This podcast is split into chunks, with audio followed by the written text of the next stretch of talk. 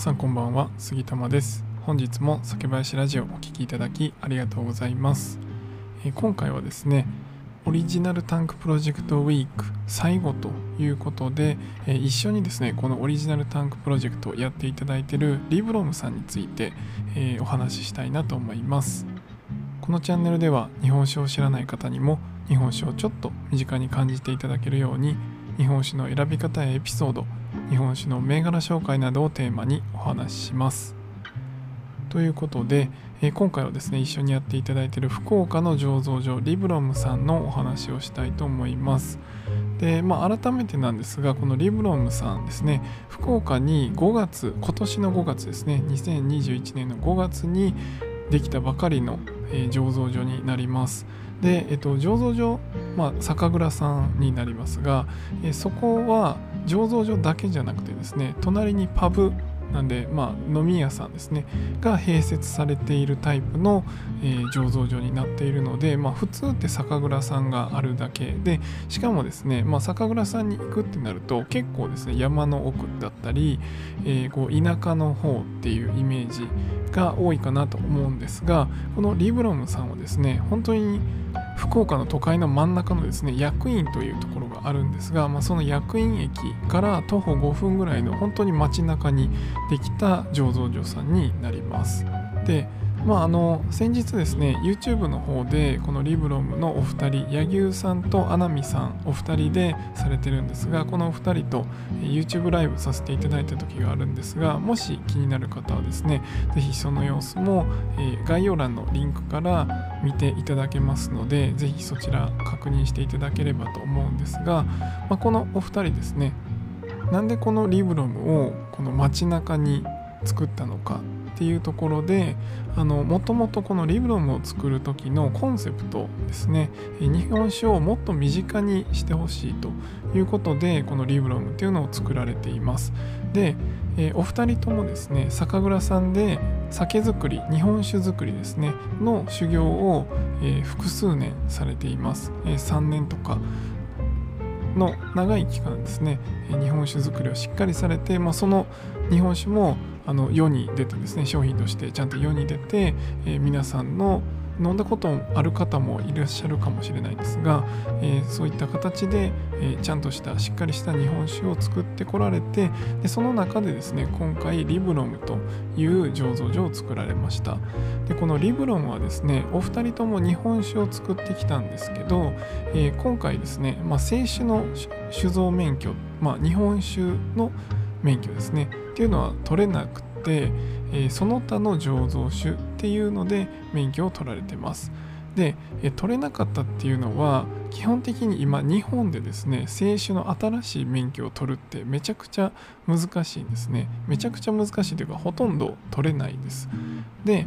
えー普通ですね新しい酒蔵さんとかできたりするとまあ最近多いのはもうもうすでに後継者の方がいらっしゃらなくてもう酒酒造りをですねもうやめようと思っている酒蔵さんの後継ぎというか世代交代ということで他の方がその酒蔵さんを買い取って、えー自分たちの酒造りをするっていう風な形でまあその元々あった酒蔵さんを再生させていく進化させていくっていう形でされてる方もいらっしゃるんですが、まあ、今回はですねそのリブロムさんは、えー自分たちのお酒を作るということでその他の醸造酒になっています。ただ、えーその他の醸造酒になったからといって、えー全然原料から日本酒と全然違うのかっていうと全くそんなことはなくてですね、えー実はもう工程の9割方は日本酒と全く同じになります、まあ、使う酒米だったり酵母だったり、えー発酵の仕方っていうのはもう全て日本酒と全く同じ作り方です。でその他の醸造酒ってなるのはどのポイントかっていうと一番最後発酵して、えーアルコール発酵させていく時に最後にですね何か復元量を入れるというところでそこでやっとその他の醸造酒になるわけなんですね。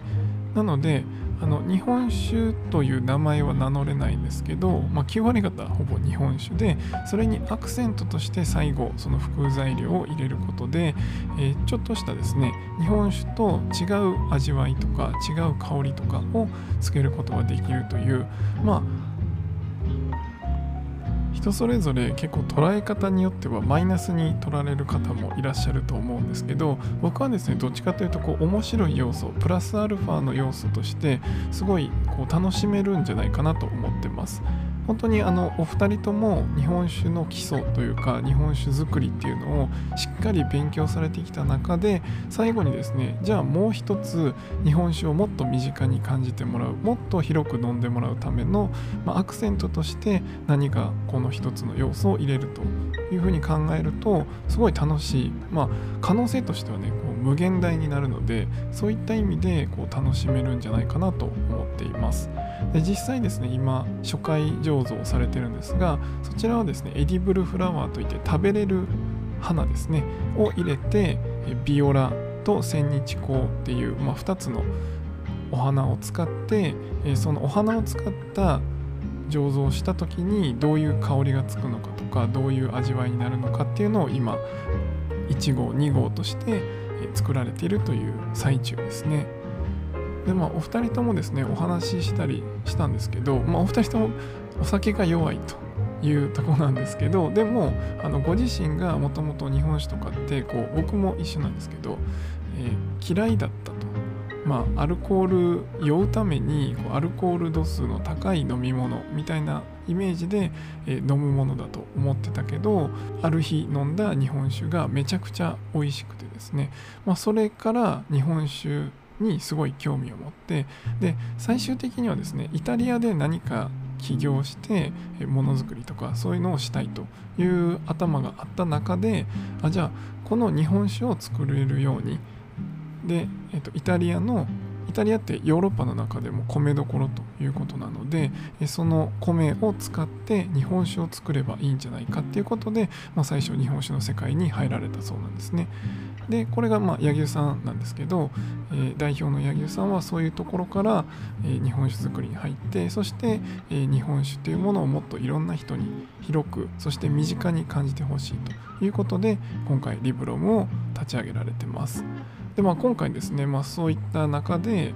えー、僕が福岡から日本酒のことを発信していて僕も日本酒嫌いなところから一つその日本酒を飲んで美味しいってなってから日本酒にこうハマっていっていろんな人に日本酒の魅力を伝えてるというところで日本酒の入り口になるような、まあ、そういった情報っていうのをこうお伝えしてますと。いう話そしてリブロムさんは日本酒をもっと身近に感じてもらうようなお酒を作りたいというところでえそこの思いがですね合致して今回このオリジナルタンクプロジェクトっていうのを一緒にやりましょうというふうに言っていただきました。まあ、話ね最初持ってった時突然持っていったのは持ってったんですけど、まあ、クラウドファンディングねされてる最中でタンク1本、えー、作るというプロジェクトがあったので、えー、それとは別でですねやっぱりその思いを形にしていくっていうのを皆さんと一緒に、えー、そのクラウドファンディングっていう方の中じゃなくてですねもっともうちょっと自由度を出して皆さんとこういろんなことをやって楽しめるようなそういった企画にしたいですというお話をして、えー、ぜひやりましょうと言っていただきました。ぜひねこのオリジナルタンクプロジェクトを成功させて皆さんで美味しいお酒そしていろんな人にこう入り口になるようなそういったお酒を作りつつその間のですねプロセスも皆さんで楽しめればなと思っておりますのでぜひご興味ある方は概要欄のリンクからご参加いただけると嬉しいです。では、オリジナルタンクプロジェクトウィークということで、4回にわたってですね、詳細にお話ししてきましたが、ぜひ7月中に目標65万集めたいと思ってますので、もっともっとたくさんの方にね、ご参加いただきたいと思ってます。どんどんご参加ください。では今回は以上にしたいと思います。酒ピースお酒のご縁で人がつながり平和な日常に楽しみを。お相手は酒林ラジオパーソナリティ杉玉がお送りしました。また次回の配信でお会いしましょう。良い夜をお過ごしください。